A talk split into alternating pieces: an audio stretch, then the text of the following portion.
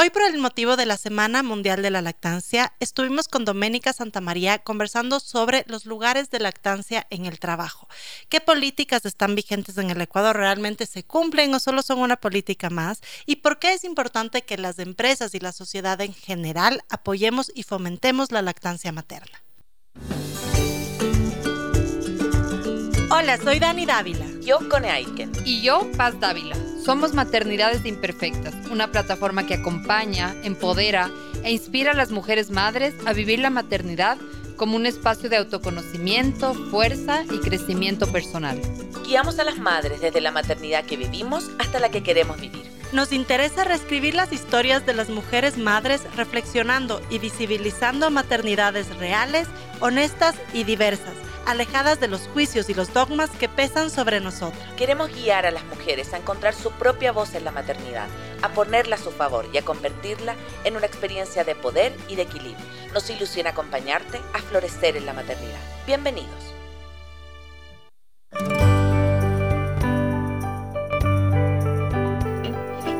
Hola a todos, hola a todas, bienvenidos a un nuevo capítulo en vivo de Maternidades Imperfectas. Queremos darte la bienvenida, nos encanta tenerte acá acompañándonos una vez más y por supuesto permitiéndonos que a través de tu escucha podamos seguir acompañando, empoderando e inspirando a las mujeres a vivir su maternidad como un espacio de fuerza y de crecimiento personal. Recuerda que nos puedes encontrar siempre en Instagram, en Facebook y en YouTube y también puedes seguir esto a través de nuestros canales como Maternidades Imperfectas. Y por supuesto, agradecer a Radio Sucesos, nos puedes escuchar, perdón, en vivo a través de la 101.7 y desde cualquier parte del mundo en www.radiosucesos.fm.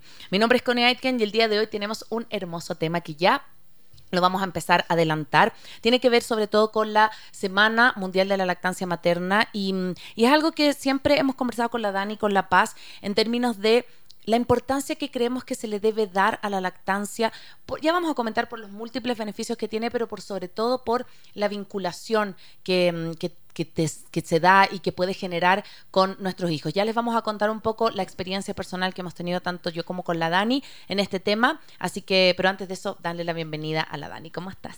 Todo muy bien, Cone, súper contenta porque creo que este es un tema que que a mí me mueve por todos los sentidos. Eh, hoy tenemos la presencia de Dome, que ya se va a presentar en un rato, pero ella creo que fue una pieza súper clave en mi lactancia, que fue como muy, muy, muy, muy dura al principio. Y luego también el volver al trabajo eh, y encontrarte con que si bien hay políticas eh, y leyes que te amparan, en la práctica no es como tan real. Y, claro, este como, como separarte, como luego el tema de la extracción y, un montón de, temas que, que pasan en el Ecuador creo que es algo que no se habla todavía y que es importantísimo hablar. Así que eh, hoy, hoy le trajimos a la Dome justo con, esta, con este motivo de la Semana Mundial de la Lactancia y también tratando de de visibilizar algo que, que, no siempre se ve, que no, que no queremos hablar, que nos da vergüenza, que, eh, que pasan un montón de cosas. Entonces, nada, estamos acá, creo que este tema es para, para largo, así que bienvenida, Dome, ¿nos puedes, por favor, contar un poquito de ti? Gracias, muy, de verdad, muchísimas gracias por tenerme aquí a las dos. Hmm. Eh, es un honor poder estar aquí con ustedes. Mi nombre es Doménica Santamaría, soy médico, soy pediatra en formación y soy especialista en lactancia materna y donación de leche. Eh, eso. Qué lindo. Gracias, Dome, por acompañarnos y por darle también relevancia. Habíamos hablado en algún momento en los inicios de maternidades como la importancia de la, lactancia, pero ya eh, conforme también nuestros hijos fueron creciendo, pasamos a otros temas y me parece súper bueno volver también a la base porque hay muchas mamás que nos escuchan que están en ese periodo. Yo debo reconocer que tuve una lactancia súper exitosa. Em, yo siempre me consideraba así como casi una vaquita lechera porque tenía un montón de leche, pero más allá de eso, sí me pasó que al momento que quise volver ya a como a mis actividades, a mis reuniones, ninguna de mis dos hijas aceptó nunca biberón, ella era solo teta, teta, teta de mamá. Eh, y me pasó que el traslado, el tránsito a un biberón nunca se dio y para mí era muy angustiante porque tenía que volver. Entonces me iba a un trabajo, a una reunión, a una charla y tenía que volver antes de tres horas. esclavizante. Súper esclavizante. Es la Porque yo lo disfrutaba, pero llegó un momento en que dije, oye, si yo sigo así, esta cosa, primero yo no lo voy a disfrutar porque no puedo volver 100% a mi rol de profesional y de mujer, pero también estoy como con un vínculo complejo con mi guagua porque lo pasaba pésimo las dos, o sea, era como gritos, alaridos, de hecho la grande sí pasó de teta a biberón ya después de un mes que dijo, esta teta no vuelve, entonces parece que tengo que pasar a la mamadera. Pero la chica se negó, se negó y pasó al yogur. Nunca, pues dijo, no, es que no, si no hay leche de la mamá, no hay leche, nada. nunca más.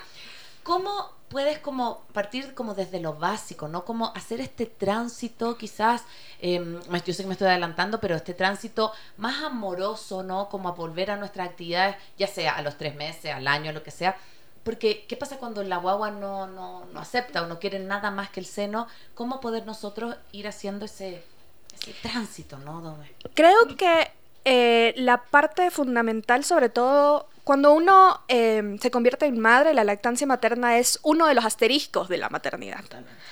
Entonces, eh, parte de la maternidad se vuelve el hecho cuando ya obviamente has decidido dar lactancia materna exclusiva, mixta, eh, diferida o lo que tú hayas decidido hacer, eh, hablemos de una lactancia exclusiva como en tu caso, que fue difícil como me comentas.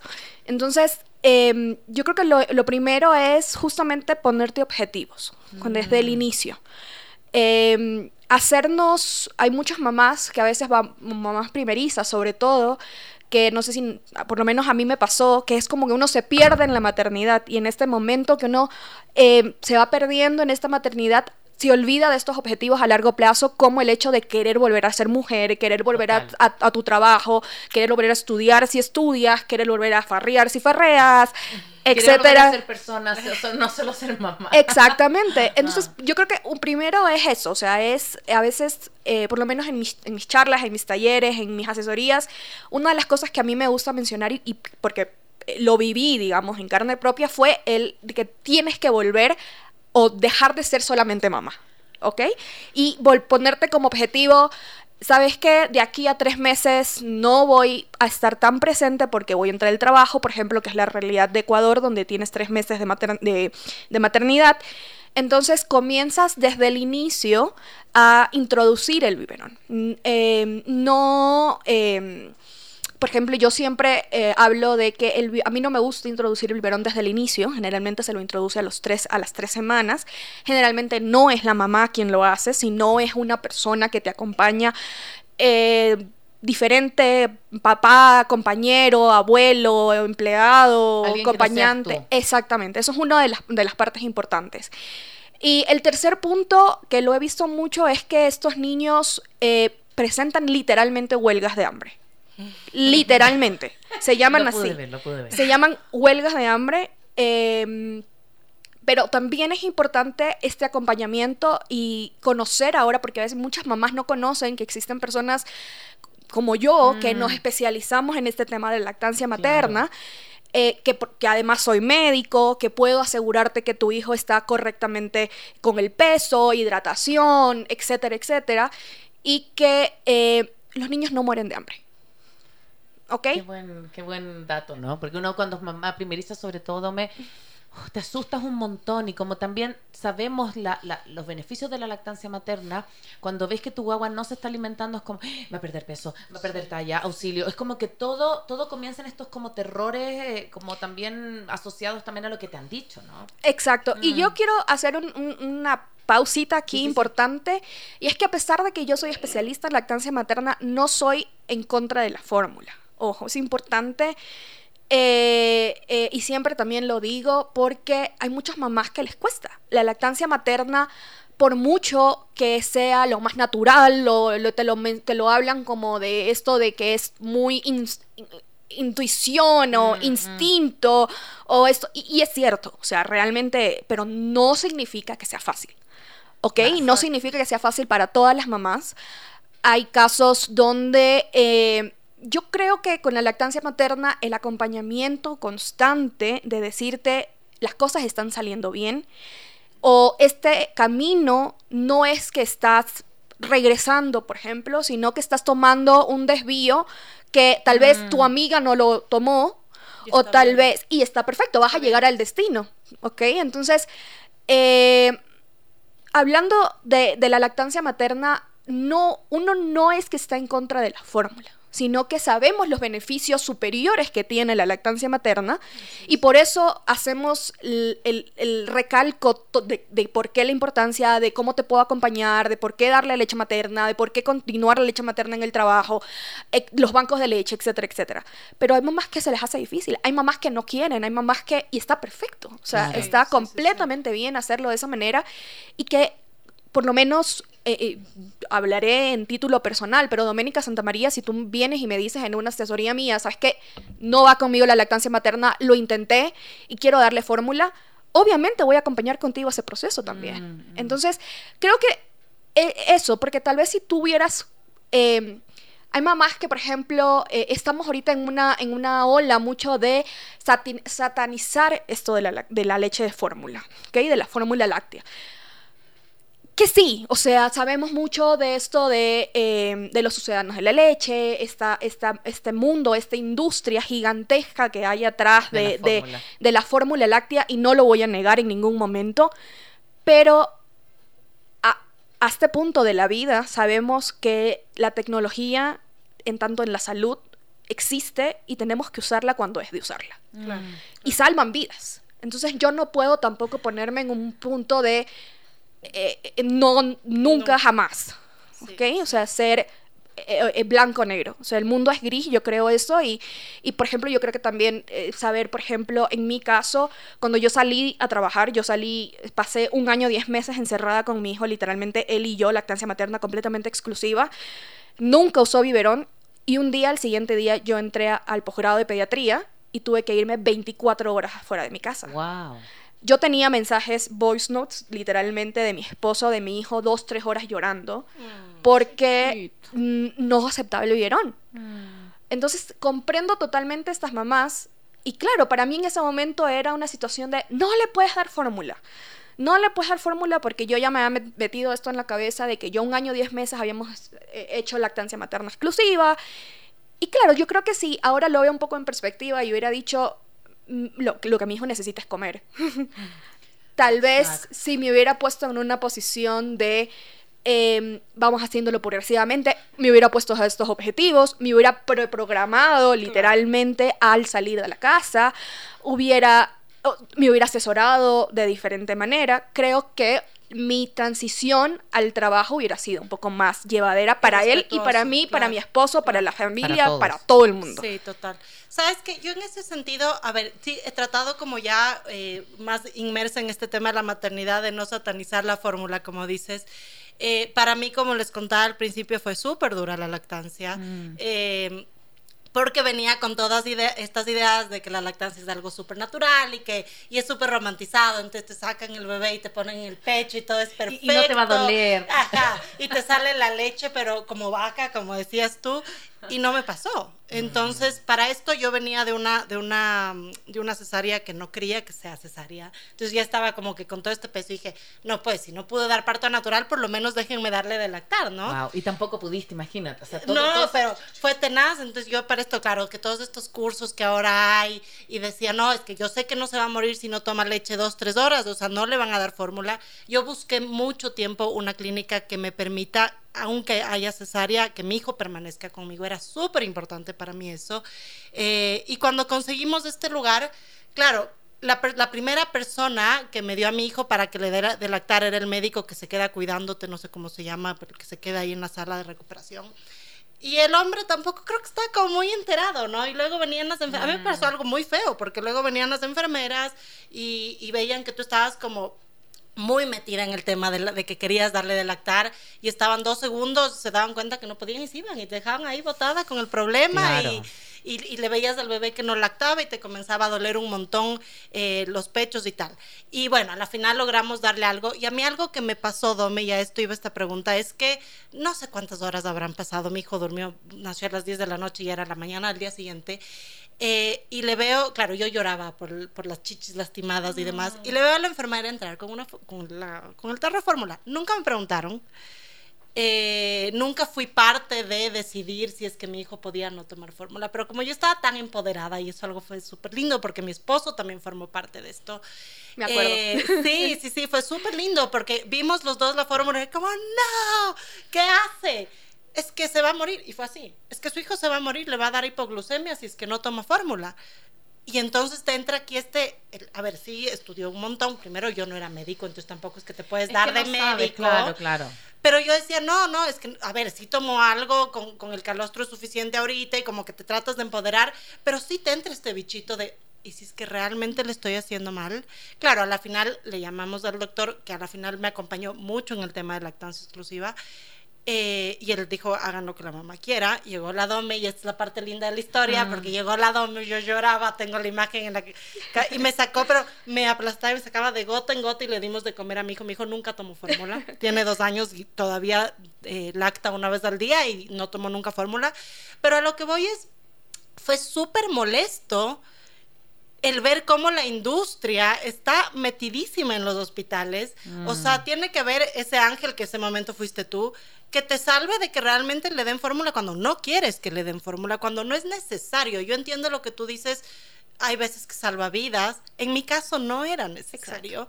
Y si yo no me hubiese empoderado, mi hijo hubiera tomado fórmula y era algo que yo no quería. ¿Cómo lo ves tú desde, desde, desde ahí, desde los hospitales, desde la capacitación a las enfermeras, a los médicos? Justo iba a ser, creo que se resumen en una palabra y es educación. Para ambas partes.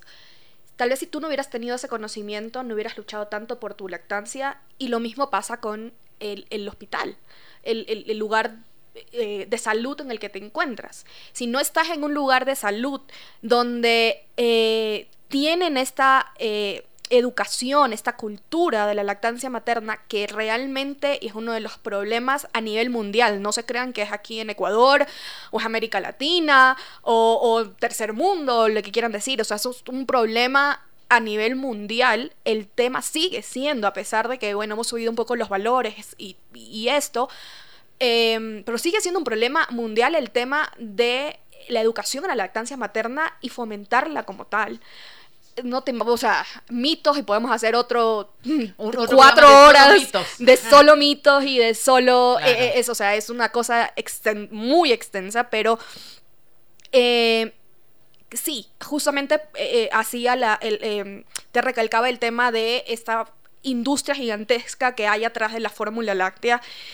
Y, y, pues sí, estamos en una, digamos, en una constante competencia de, de em, bueno, sí, pero estamos en una constante competencia entre, entre qué va a ganarle al niño. ¿Le va, va a ser un niño de fórmula o va a ser un niño de lactancia materna? Y yo creo que no es así, ¿me explico? Hay, mm. hay momentos donde tal vez necesitas la, fórmula. Por ejemplo, al inicio, eh, eh, donde puede tener un riesgo de polisemia, donde tienes un niño peso bajo, tienes un niño peso alto, que son riesgos para toda esta situación. Eh, pero resulta que si no tienes estos factores de riesgo, por ejemplo, puedes esperar, puedes acompañar más a la, mamá, a, la mamá, puedes em, fomentar un poco esto de la extracción manual. O sea, es, es educación, Dani. O sea, se resume en educación por ambas partes y em, no voy a tampoco satanizar el hecho de que, este, por ejemplo, este lugar porque también me pongo en la posición, por ejemplo, de una enfermera que no tiene el conocimiento y solamente le dice, el niño tiene que hacer sí o sí pipí cada tres horas. Mm. ¿Qué pasa si al siguiente día llega un médico que no es pro lactancia, que no conoce las, variaciones de un niño con lactancia materna, exclusiva me refiero, y que no ha hecho pipí cada tres, a cada tres horas? ¿A quién crees que se le va a ir? A la enfermera, claro independientemente de lo que tú digas. ¿Me explico? Entonces, es una cuestión de, em, de pedir, de exigir educación donde tú vayas y de como tú lo hiciste, ser empoderada y tener tú la, la información en tus manos y decir, no quiero, denme otra alternativa. Porque muchas ocasiones como las mamás no tenemos toda la información a la mano, creemos que la única alternativa es la que nos están dando. O, pero no es así generalmente. O sea, y, la verdad es que en la salud, la lactancia materna es casi un tabú.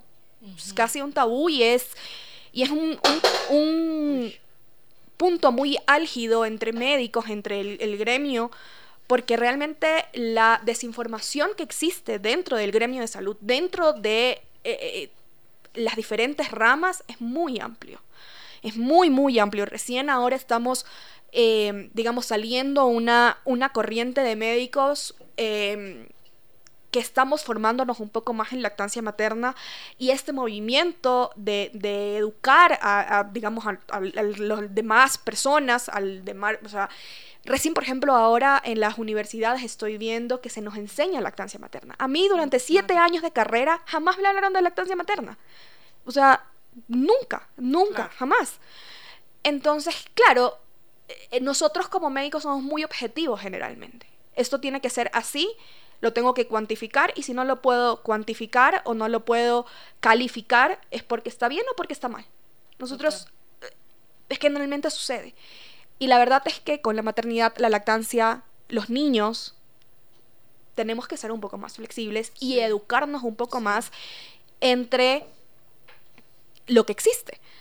Y un tercer punto que me parece importante es recién ahora mm, no, los, tenemos estudios de lactancia materna. Mm.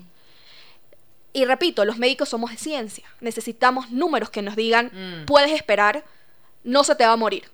Porque si no, si no tengo un respaldo, el día de mañana, ¿qué hubiera pasado donde tu hijo sí se hubiera problematizado? Claro, total. Entonces tú hubieras dicho, ¿por qué no me exigió? ¿Por qué no me ¿Por qué no me hubiera no me dijo, sabe qué? Esto hubiera pasado. ¿Por qué me dejó esperar? Total. Entonces, recién ahora nosotros tenemos mm, eh, un poco de más de información, más de, de, de estudios científicos que nos respaldan y nos dicen, a ver, puedes esperar un poco más. No son un pipí cada tres horas. Puedes esperar un poco más. Entonces, con eso recién nosotros tenemos un margen mayor para poder trabajar con estas madres. Pero Sí, igual, igual creo que, o sea, antes de irnos a, otra cosa, creo que sí es importante eh, que más allá de que los médicos son los que nos guían y se deben informar, también como invitarnos como mamás a que lo hagamos. Creo que ahora tenemos un montón de información a nuestro alcance y, y como para finalizar esa parte, algo que también me dejó súper loca, es que cuando sales de la clínica, eh, te, dan, una bolsita con la fórmula. Entonces, claro, yo venía con unas iras porque ya les dije que no y luego te, te tratan de meter la fórmula por todo lado. Entonces, sí es un tema de, de, un poquito no satanizar, pero sí también saber cuándo es necesario. Y no siempre es necesario. Yo estoy segura que en el 80% de los casos no es necesario. Entonces, sí es importante como también conocer eso.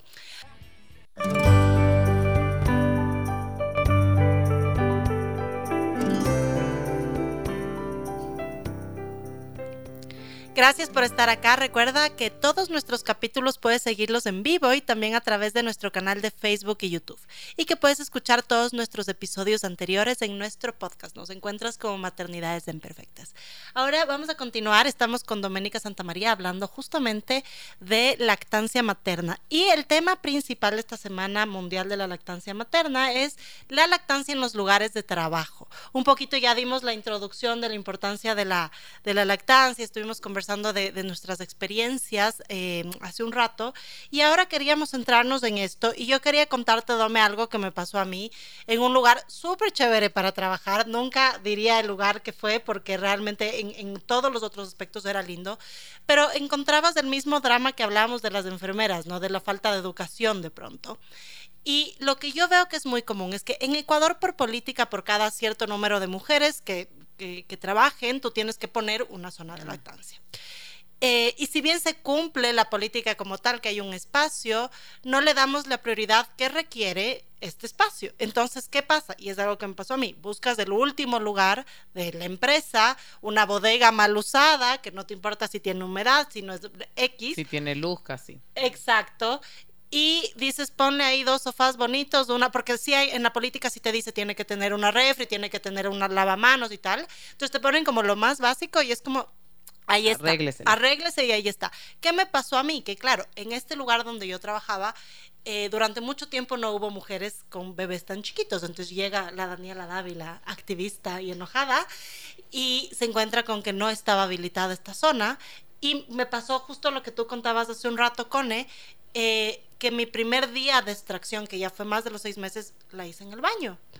Yo en ese momento no, como que no entendía mucho la relación entre lo que estaba haciendo, ahora veo lo grave, Y fue tenaz. Yo salí, lloré como tres horas, quise renunciar. Eh, claro, yo nunca me quejé, en ese momento no me había quejado. Entonces también como que yo creo que la gente no es un tema de que lo hace de malos, sino es un tema de desconocimiento de lo importante que es ese momento, ¿no? A la final estuve como tres meses pidiendo para que habiliten la zona que se supone que era para lactancia. Eh, siempre había algo por lo que no daban prioridad. Yo me extraía de pronto en el carro, de pronto en la oficina de una amiga, como que iba cambiando los momentos. Pero quiero que nos cuentes un poco por qué, yo, yo sé un poco la respuesta y también voy a contar después de esto, pero ¿por qué es importante que las empresas sí den ese espacio a las mujeres que estamos en etapa de lactancia? Muchas razones. La primera es los beneficios de la lactancia materna para el niño. Hay podemos hablar de los beneficios, pero es largo y tendido. Dentro están la reducción de las infecciones, menor, menor asma, menor alergia, eh, la conexión que tú hablabas.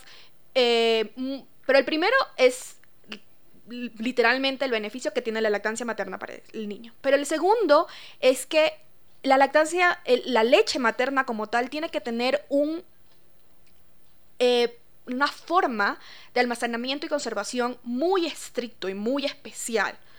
Entonces, al tener, tener estos espacios adecuados, la idea es conseguir una óptima un óptimo almacenamiento y conservación de esta leche, que es realmente lo más importante, porque de nada sirve que tú te extraigas una leche que en dos, tres horas no te va a servir para podérsela dar a tu hijo. Entonces, eh, pero yo creería que esa es la razón más importante, ¿no? Y que, eh, que, bueno, ahora ya en Ecuador, hablando de Ecuador, nosotros ya tenemos, Ecuador tiene una guía específica de cómo realizar un lactario y te da instrucciones muy claras de, cómo hacerlo. o sea, no es, no es de que, ay, yo pensé, yo supe, yo creí, me imaginé, ay, ups, no. Literalmente te dice, para que tú tengas un lactario, tienes que hacerlo de esta manera. Em, entonces, no hay, no hay mucho pierde. Eh, y, y de nuevo, se trata mucho de la educación que tienen las personas, voy a decirlo en general, las personas de poder para poder, valga la redundancia, para poder tomar esta decisión de mm. poner un lactario en ese lugar. Si ellos tal vez fueran madres lactantes, mm. es distinto. Lo pusieran. Si tuvieran una hija lactante, lo hicieran. Si tuviera, me explico, entonces es, eh, por eso es tan importante tener personas tal vez como tú, como Daniela, que fue y la pidió y lo pidió y cansó hasta que lo tuviste, hasta que decidiste salir. No, no estoy segura de cuál fue el, fin de la historia, pero necesitamos esto. Y justamente la Semana Mundial de Lactancia Materna, el 2023, es eso, es facilitar la lactancia materna en mujeres y padres, importante, mamás y papás lactantes, ¿ok? Es cómo nosotros, como, la, como sociedad, como el gobierno, como mamá, como papá, como abuelo, como tío, como trabajador, como empleado, como lo que sea, podemos ayudar a facilitar esta lactancia materna en estas mujeres y en estos padres, porque es otro tema, pero mm, es importante también, eh, eh, que no lo quiero dejar pasar, el tema de cómo los padres, si bien no van a dar de lactar, tienen o deberían ser un apoyo para estas madres, ¿verdad? que, que la mamá pueda tomarse este tiempo de lactancia, sabiendo que su esposo puede también eh, eh, tomarse ese tiempo de tener esta conexión con su hijo, de tal vez poderla mientras ella se saca leche. Eh, él puede cocinar, él puede planchar, lavar, lo que sea que sea necesario, etc. Em, y eso es algo que aún realmente estamos en, pañales en respecto a, cuestiones legales al respecto. Em, pero pues yo creo que la lactancia, o sea, estos lugares es, por eso. O sea, tenemos que sí o sí, y lo más importante es, repito, el almacenamiento y la conservación de la leche. No sirve de nada que tú te saques la leche y hagas todo tu esfuerzo, lleves todo tu aparataje para poder extraerte la leche en, en, tu trabajo y al final del camino se te daña la leche, tuviste una mala transportación, no tuviste dónde conservarla hasta la salida de tu periodo laboral y no sirvió de nada. Total. Porque, qué, bueno lo que traes, porque justamente eh, siento que no se le da yo creo que con estas políticas cada vez más, pero no se le da la importancia en los lugares de trabajo al hecho de estar sacando el alimento para tu guagua. O sea, no es que te estés eh, maquillando. No es que tú quieras maquillarte, que te puedas maquillar incluso en el carro. No, es que tú estás sacando el alimento para tu guagua. Y, y una, perdóname que Mm. te interrumpa, Connie, pero si tú no comes en el baño, ¿por qué mi hijo sí tendría que hacerlo?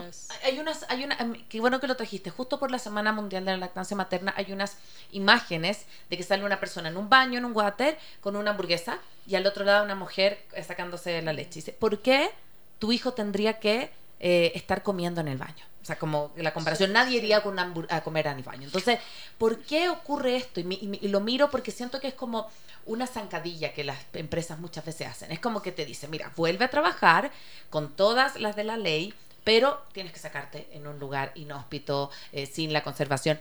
Muchas mujeres yo creo que en ese camino o desisten de volver a trabajar o desisten de dar de lactar. Entonces, ¿cómo hacer, eso es lo que tú traes, me parece súper importante, que no sea un traspié, que no sea una como una doble cara, decir, sí, sí, sí, te invito a volver a ser mujer, no solo mamá, pero en el ámbito laboral no te estoy dando las condiciones para que eso ocurra. Inclusive, He tenido esta amiga que contaba que logró que en su espacio de trabajo se armara un lactario, porque ella también un día dijo, basta, no puedo darle de, de- sacar el- el- la leche en el baño. Pero decía que inclusive eh, sentía la vergüenza, mira lo que te voy a contar, la vergüenza de, de- de este sonido de los, de los extractores automáticos que estaba ahí y que como el baño de hombre estaba tan al lado, el colega se daba cuenta, como si fuera algo malo, ¿no? Que estaba rrrr sacándose y le daba vergüenza y cuando entraba un colega se dejaba de sacar y ahí decía, claro, rompía el flujo que estaba pasando y tenía que esperar, no sé, 10 minutos para que volviera a bajar la leche. ¿Qué pasa en ese tema, como también de los juicios? ¿Por qué no? Lo, lo vemos como algo malo que una mujer se esté sacando leche en la... Claro, yo Ah. tenía que hablar bajito. Es como, perdón, me voy a extraer. Claro. Y es como, oye, Mm, Y, y ¿sabes qué pasa también? Que es como que eh, si te paras en, estás trabajando y dices, tengo que extraerme, perdón. Y es como, ¿por qué? Casi que, casi que eh, estás cortando tu, área- tu momento de trabajo. mm, O, o- y es como que, a ver, momentito, también estoy, o sea, literalmente estoy produciendo el alimento de mi hijo. sí. Entonces, sí, prioridades. totalmente, total.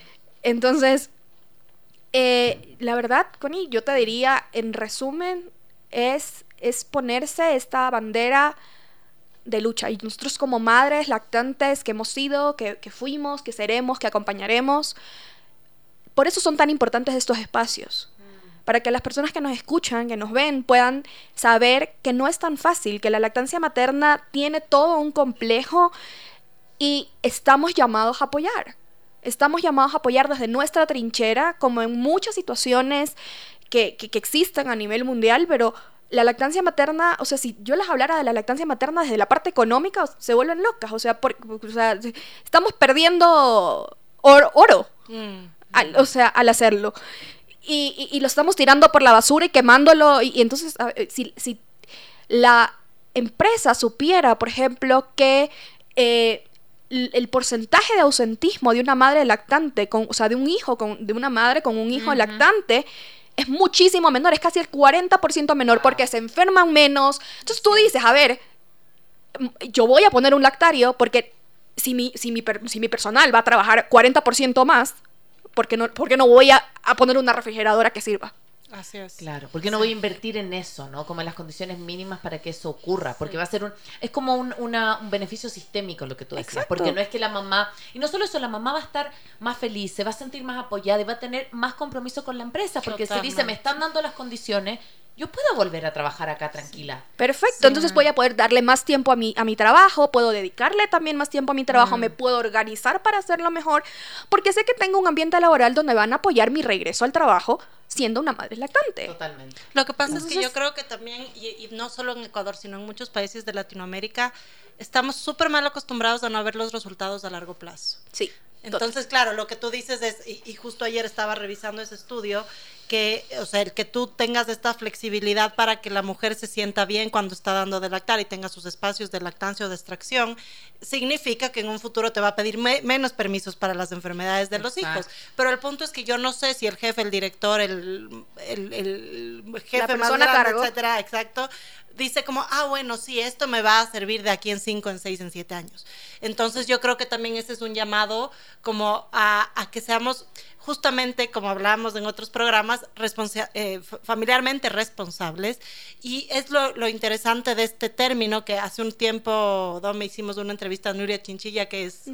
Eh, justamente habla de la responsabilidad familiar corporativa y es justo eso, ¿no? O sea, entender que cada quien tiene distintas como, como prioridades en su vida y que tú además no eres, o sea, eres una persona integral. Entonces tú cuando llegas al trabajo sigues siendo la médico profesional, pero no dejas de ser mamá. O sea, yo no sé si en tus 12, 24 horas de trabajo dejas de pensar en tu hijo en un momento o si estás justamente en lactancia te deja de salir la leche porque estás trabajando. Entonces creo que es importante también el, eh, el entender que, que hay números, o sea, no es un tema de que la mamá se sienta mejor, hay números que te, hacen dar cuenta que es muy beneficioso que las empresas inviertan en sus mujeres, que son mamás. Eh, por, ese, por ese lado yo sí creo que es importante que no solo existan políticas, sino que exista también el activismo interno dentro de las empresas. Sí, y, planes, eh, comenzarnos ya, eh, esto ya es como soñar un poco más, pero realmente formar planes de trabajo sobre la lactancia materna mm. dentro de estos lugares de trabajo. O sea, eh, formar a tus, a tus trabajadoras mm. en lactancia materna. Si tú sabes que vas a formar, que tú ya tienes un lactario, que tu madre va a dar de lactar, que va a necesitar 20 minutos cada dos horas para poderse extraer y el resto del tiempo va a poder trabajar tranquila, y va a volver a poder volver al trabajo en paz. O sea, es, todos nos beneficiamos. Se beneficia el niño, se beneficia el, la empresa, se beneficia la mamá, se beneficia la sociedad, se beneficia todo el mundo. Entonces, eso es justo, es, es lo que queremos recalcar en este, este año en la, por la Semana Mundial de Lactancia Materna, es, de nuevo, facilitar, facilitarles el camino a estas madres lactantes, a estas familias mm, lactantes. Mm, mm.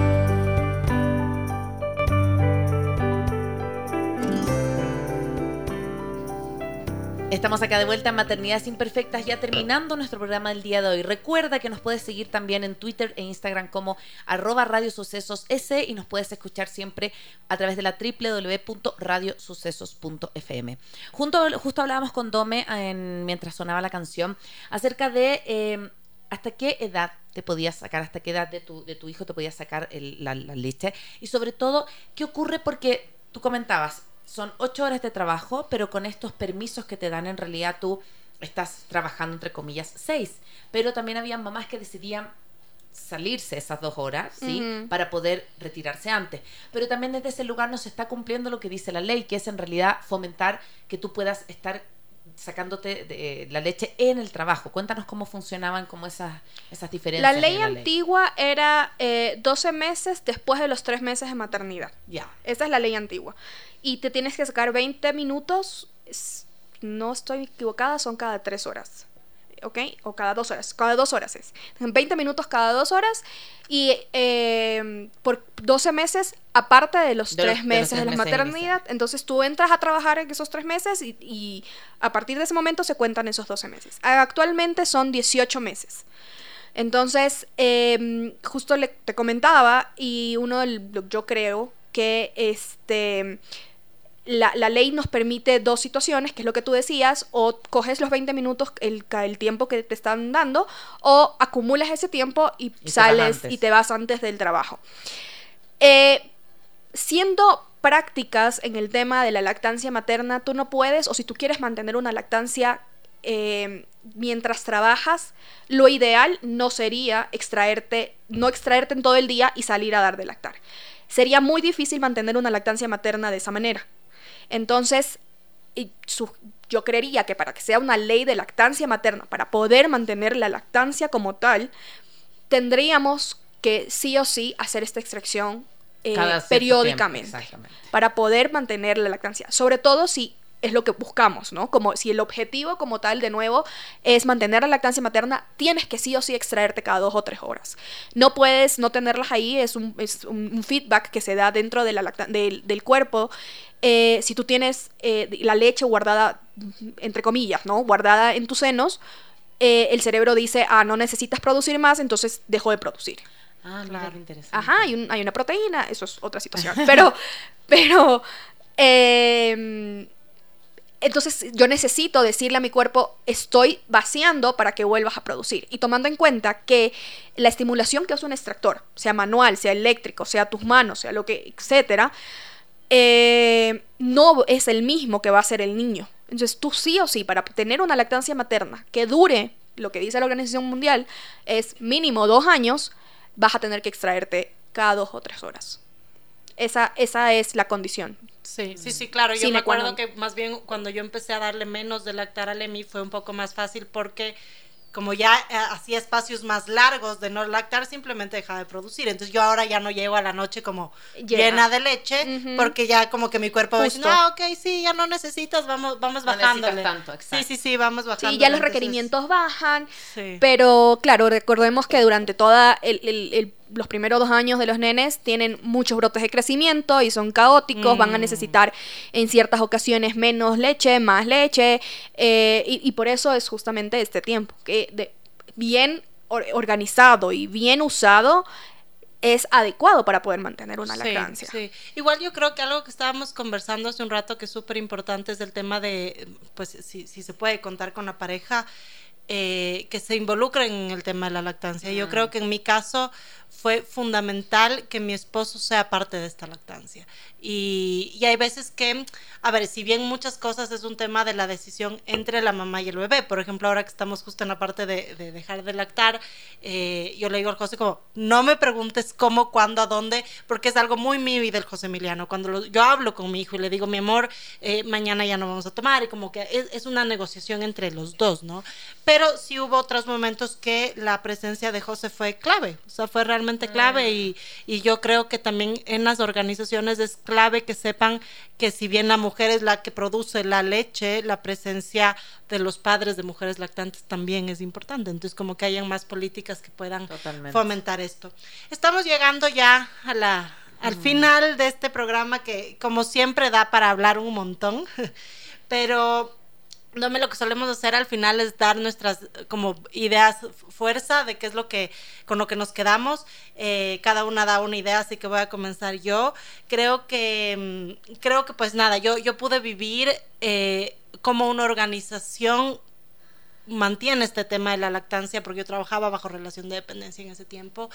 Eh, y creo que sí, si bien hay leyes que ya están comenzando a ampararnos como mujeres lactantes, eh, no debemos dejar esto como a, porque no me revisan o porque no vienen o porque realmente solo armo la sala de lactancia y le pongo bonita cuando sepa que va a venir el inspector, sino que realmente comencemos, o sea, como, esta es mi idea, ¿no? Como promover eh, eh, y pedir a las empresas que comiencen a ver los beneficios económicos que también traen mm. el poder apoyar a una mujer lactante, que son muchísimos, y sobre todo el tener a tus cooperadores más felices hace que tu empresa sea una mejor empresa. Así que me quedo con eso y fomentar siempre a que nos informemos. Mm. Yo me quedo con la importancia de también, en esto de la maternidad, en esto de la lactancia, eh, poder empoderarnos. Eh, mm. como, como para todo. O sea, yo creo que es un momento de tanta vulnerabilidad que, que, obviamente lo que tú decías al inicio, me quedo con eso, Dome, de que si no sabemos lo que estamos haciendo o qué nos está pasando, vamos a dejar todo en manos de los doctores y no necesariamente eh, todos van a opinar como nosotros. Entonces, como que yo creo que la medida que podamos estar informados, con, eh, conscientes, saber lo que está pasando, vamos a poder tomar también mejores decisiones. Así que, así como en todo, me quedo con la importancia de informarnos y no, no dejar que la maternidad pase por nosotros, así como un evento cualquiera, sino que como que decir, esto es lo que yo quiero, más allá de que en el camino pueda no hacerse, ¿no? Puede que todo lo que tengamos pensado no se dé, bueno, pero hicimos lo, posible para que eso ocurriera. Con eso me quedo. ¿Con qué te quedas? Yo me quedo con que eh, criar a un niño requiere una sociedad completa. ¿Ok? Entonces nosotros, desde nuestra trinchera, en este tema debemos de ser activistas, ah. debemos luchar desde nuestro punto, desde nuestro, así sea el más, lo que nosotros consideramos eh, superfluo, desde ahí nosotros podremos hablar de esta, de la lactancia, de pedir eh, que, se que, se proteja más la lactancia, mm. de los beneficios y, todo esto. O sea, es desde que nosotros, desde donde estemos, seamos lo que seamos, mujeres, hombres, independientemente, eh, puedes hacer algo para facilitar la lactancia materna en, en esta familia que ha decidido hacerlo. Qué importante, qué importante este tema, em, qué importante hablarlo también en la Semana Mundial de la Lactancia Materna. ¿Cómo te pueden encontrar, Dome, las personas que están escuchándonos y que quisieron saber de ti en las redes o cómo te pueden encontrar? Me pueden encontrar en cualquier red social directamente a arroba la Santa en Facebook, Instagram y todo lo demás. O directamente aquí nosotros trabajamos con arroba basanmed es nuestro lugar de consultas eh, y en Guayaquil en arroba hospitalsantamaría.es. Qué bien, muchas gracias. Recuerda también entonces que puedes compartir este episodio con quienes estén en este proceso, ¿no? Con quienes crean que le pueda interesar, para que podamos seguir siempre compartiendo este espacio. Si te gustó, no olvides también ponerle las cinco estrellitas en Spotify. Con eso nuestro podcast crece y puede llegar a más y más seguidores. Y por supuesto, puedes encontrar todo nuestro contenido en www.maternidadesimperfectas.com. Muchísimas gracias a todos. Muchas gracias a ustedes. Espero que haya sido un programa que nos nutre y que nos empodere muchísimo. Nos vemos el próximo miércoles. Chao, chao. Soy Cone Aiken. Soy Dani Dávila. Y yo, Paz Dávila. Gracias por regalarte este tiempo de autocuidado y crecimiento. Si quieres escuchar más capítulos y contenidos sobre maternidad y crianza, no olvides de encontrar nuestro podcast en iTunes y Spotify. Y a través de Radio Sucesos todos los domingos a las 12 del mediodía. Te esperamos.